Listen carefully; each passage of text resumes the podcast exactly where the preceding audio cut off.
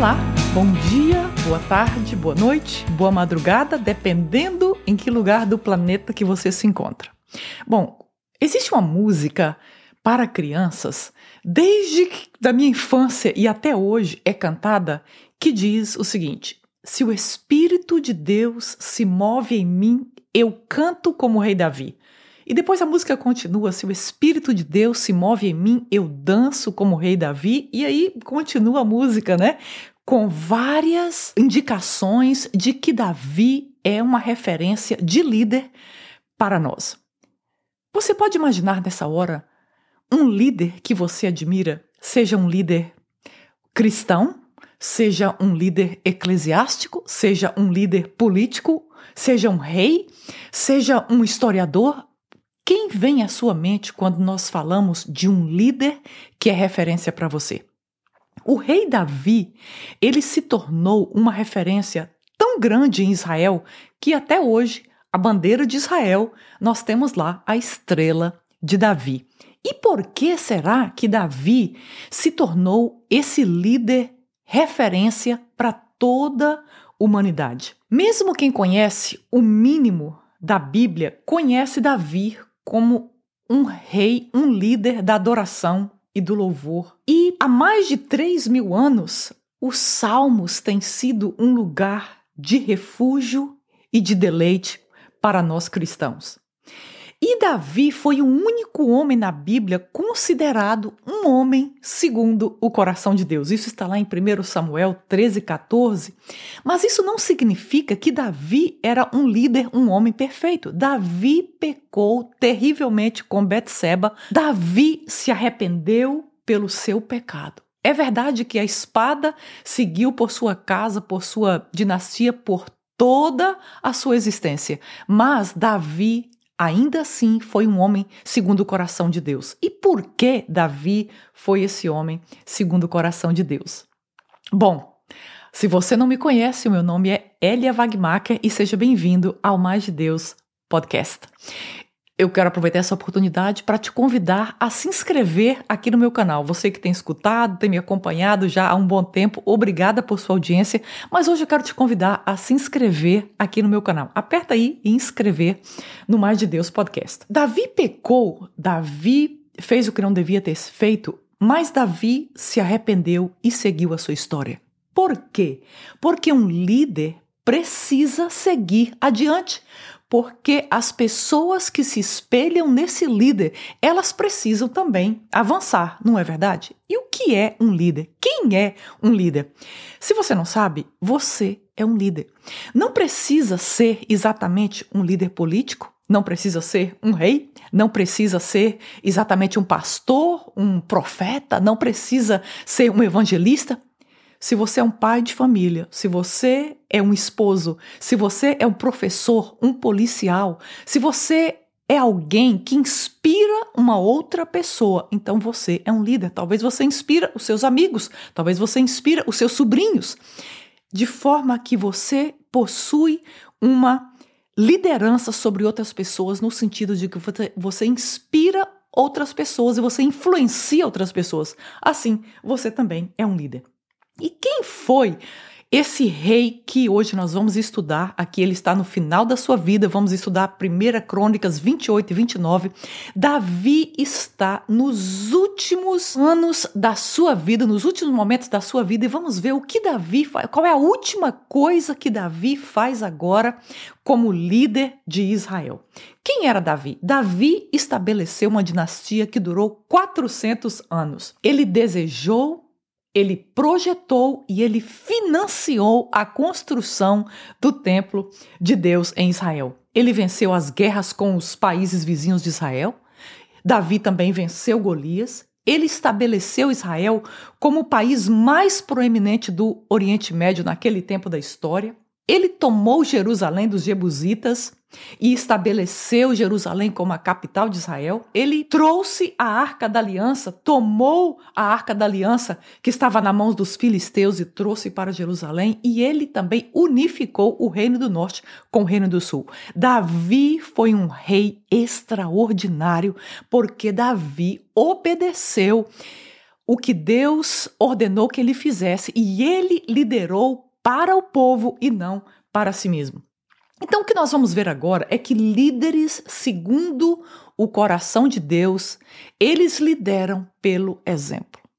Quando nós vemos um líder que, ao invés de liderar pelo exemplo, que guia o povo através do que ele está fazendo, quando nós esse tipo de líder, ele apenas ordena que as pessoas façam, nós vamos ver que isso aí não é compatível com a palavra de Deus. Então Davi liderou primeiramente pelo exemplo da adoração. Nós temos a tendência a pensar que adoração e louvor é nós cantarmos, levantarmos a mão, ouvirmos instrumentos. A verdadeira adoração é a pura e genuína obediência a Deus. Nós estamos numa época que nós ouvimos a expressão glorificar a Deus, talvez mais do que nunca na história. O que é glorificar a Deus e como é que alguém glorifica a Deus? Ora, a forma que nós glorificamos a Deus é quando nós obedecemos a Deus. E foi isso que Davi fez.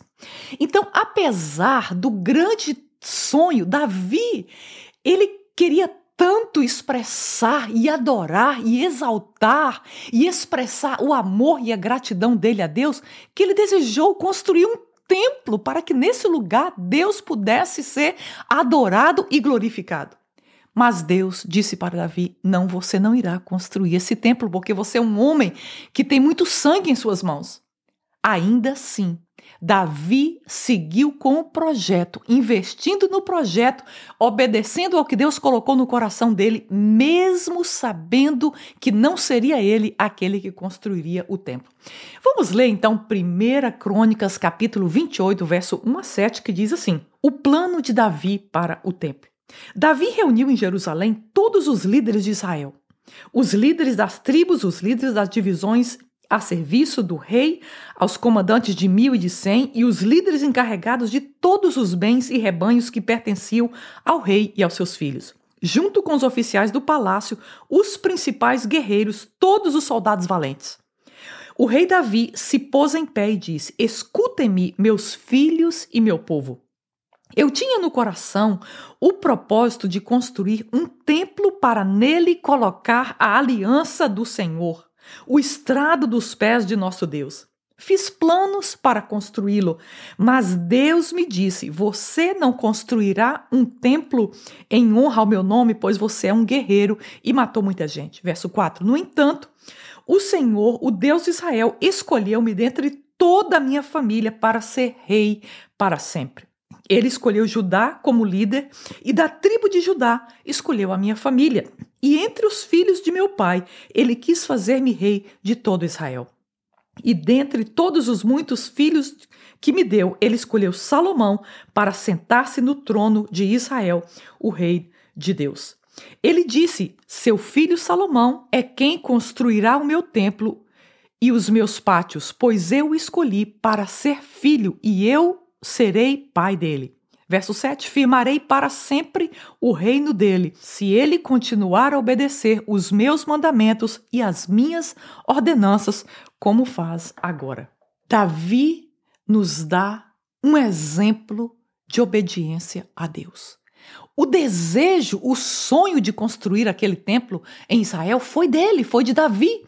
Mas Deus disse: Você não irá. Ainda assim, ele obedeceu ao que Deus fez. Então, Davi nos dá aqui o maior exemplo de adoração, não com os salmos ou não com os louvores que ele escreveu e fez, mas com o seu ato de obediência a Deus. Então Davi também, ele lidera pelo exemplo de sabedoria. Aqui no capítulo 28, o verso 8 e 9 diz assim: Por isso agora declaro-lhes perante todo Israel e a Assembleia do Senhor e diante dos ouvidos de nosso Deus. Tenham o cuidado de obedecer a todos os mandamentos do Senhor, o seu Deus, para que mantenham de posse dessa boa terra e deem por herança aos seus descendentes para sempre. Essas são as últimas palavras do rei Davi ao seu filho Salomão.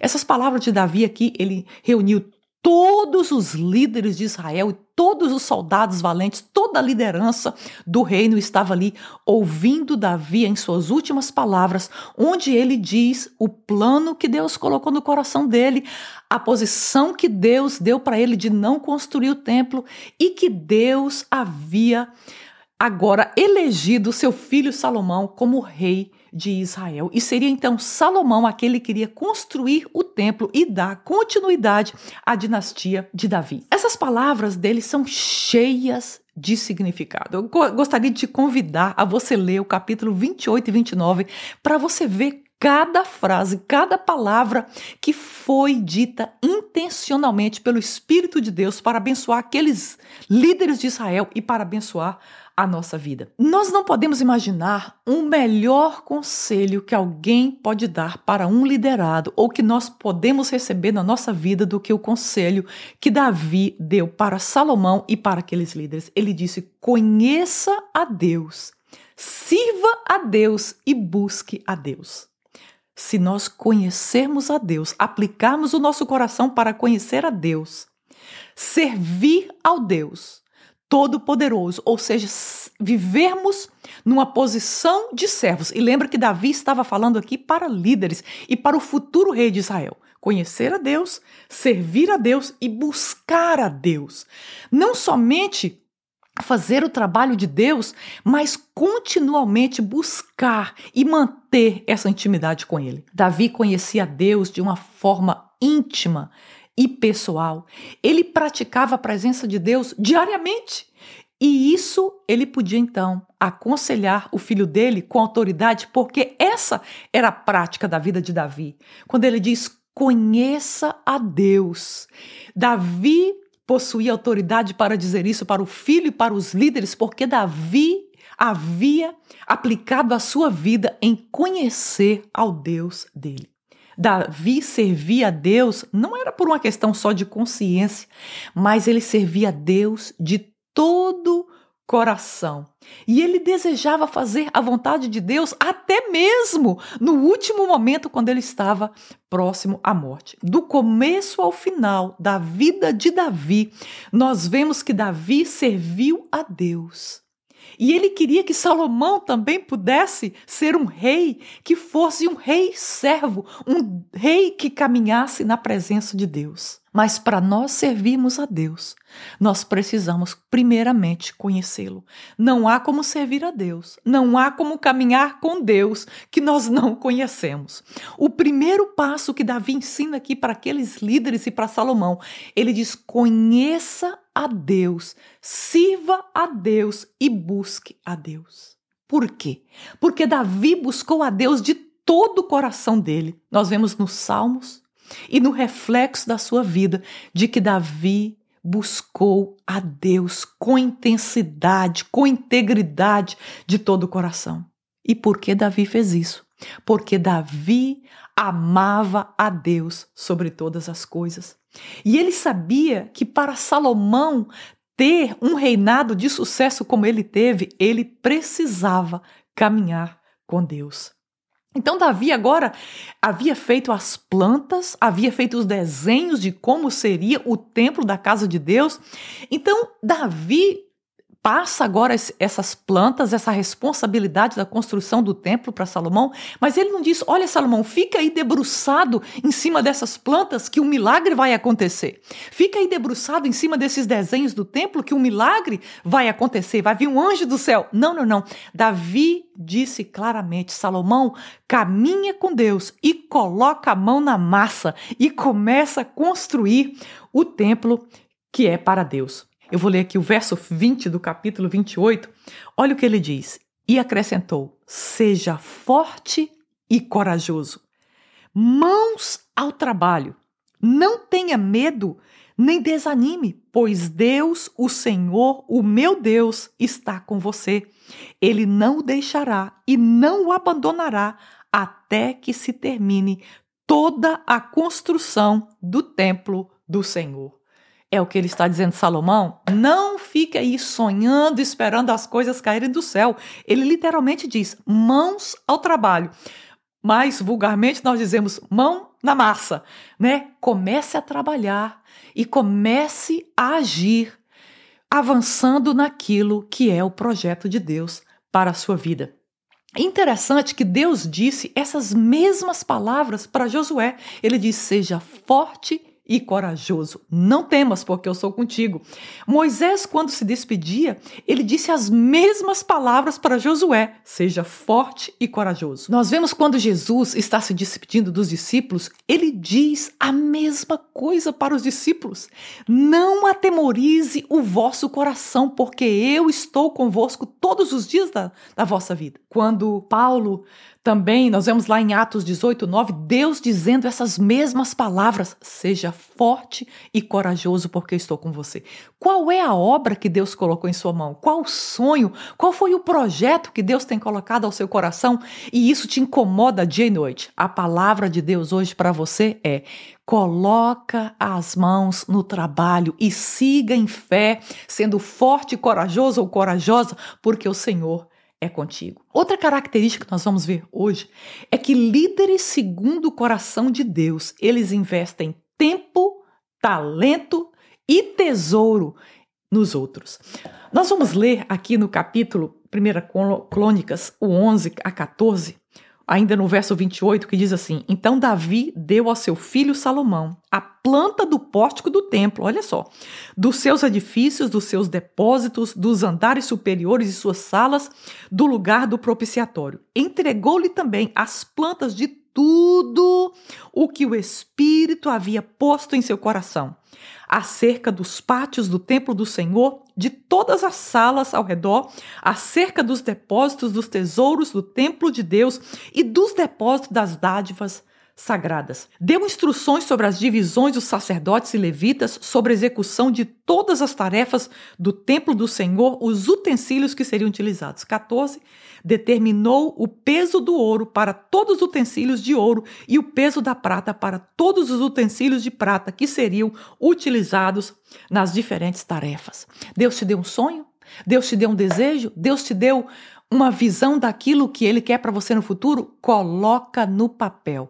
Deus mostrou para Davi o templo, Davi foi fez a planta, fez o desenho, fez um projeto daquilo que Deus estava apontando no coração dele. Mesmo Deus dizendo: "Não, Davi, você não irá construir esse templo" e mostrou a razão pela qual ele não iria construir, Davi não cruzou os braços e disse: "Ah, deixar para Salomão fazer". Davi seguiu trabalhando, seguiu obedecendo a Deus, mesmo sabendo que a honra e a glória de ter construído o templo seria de outra pessoa e não dele. Então, nós vemos aqui Davi fazendo toda a preparação necessária para a construção desse templo. Davi deixou tudo, absolutamente tudo, pronto e organizado e os recursos necessários, tanto recursos humanos, recursos financeiros, todo tipo de recurso para que Salomão construísse o templo de Deus.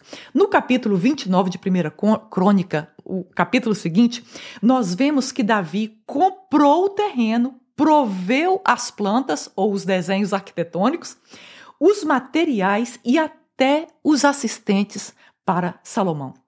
Davi escolheu semear na próxima geração.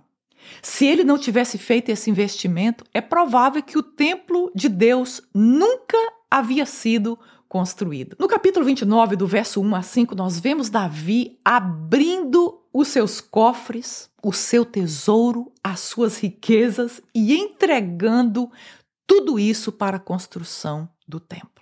Davi não fez um projeto e disse: Olha, agora vocês tragam as ofertas de vocês para construir o projeto. Davi foi o primeiro a abrir os cofres, abrir a conta bancária e pegar absolutamente tudo que ele tinha e colocou ali à disposição para a construção do projeto de Deus. Davi estabeleceu para nós aqui o modelo de generosidade e isso trouxe júbilo para os líderes de Israel. Davi trouxe 3 mil talentos de ouro, que significa 112 toneladas ou 112 mil quilos de ouro, 262 mil quilos de prata, ou 262 toneladas. Então, Davi colocou ali os seus bens à disposição do templo de Deus.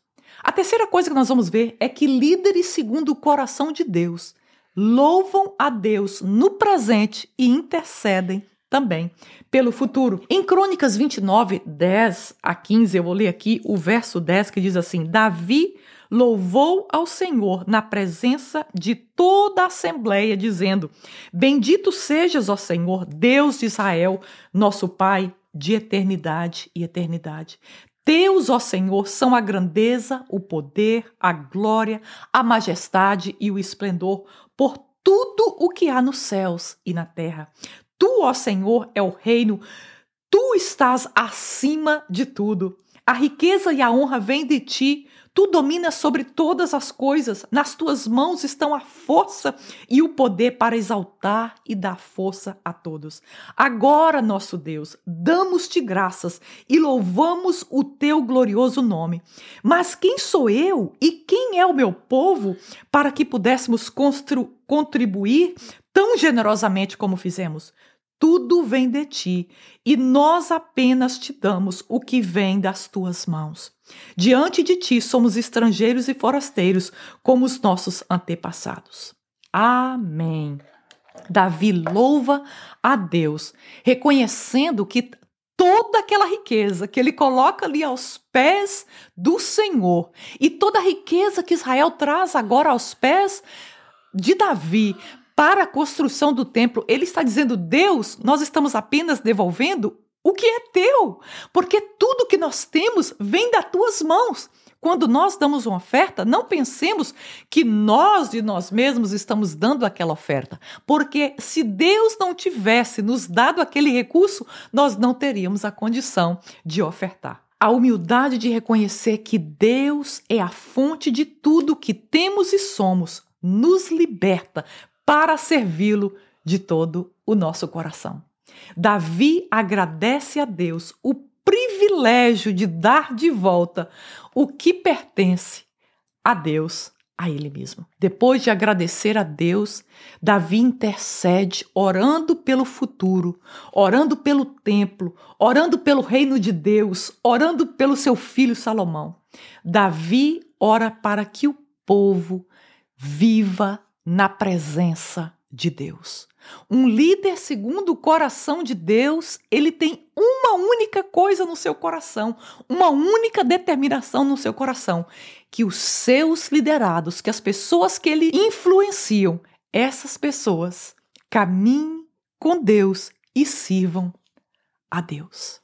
Eu vou ler aqui em Efésios, no capítulo 2, o verso 21, olha o que diz esse versículo. Verso 20: Edificado sobre o fundamento dos apóstolos e dos profetas, tendo Jesus Cristo como pedra angular, no qual todo o edifício é ajustado e cresce para tornar um santuário santo no Senhor. Davi com toda essa glória e com toda essa liderança linda, está apenas sendo um protótipo do nosso Rei, o Senhor Jesus Cristo. Davi está aqui construindo o templo, mas Jesus, o nosso Rei, ele veio para construir o templo final, o templo de Deus na terra, da qual ele é a pedra angular. E a minha pergunta hoje é: você faz parte desse templo que Jesus está construindo para que a glória dele seja edificada para sempre e estabelecida na terra e nos céus?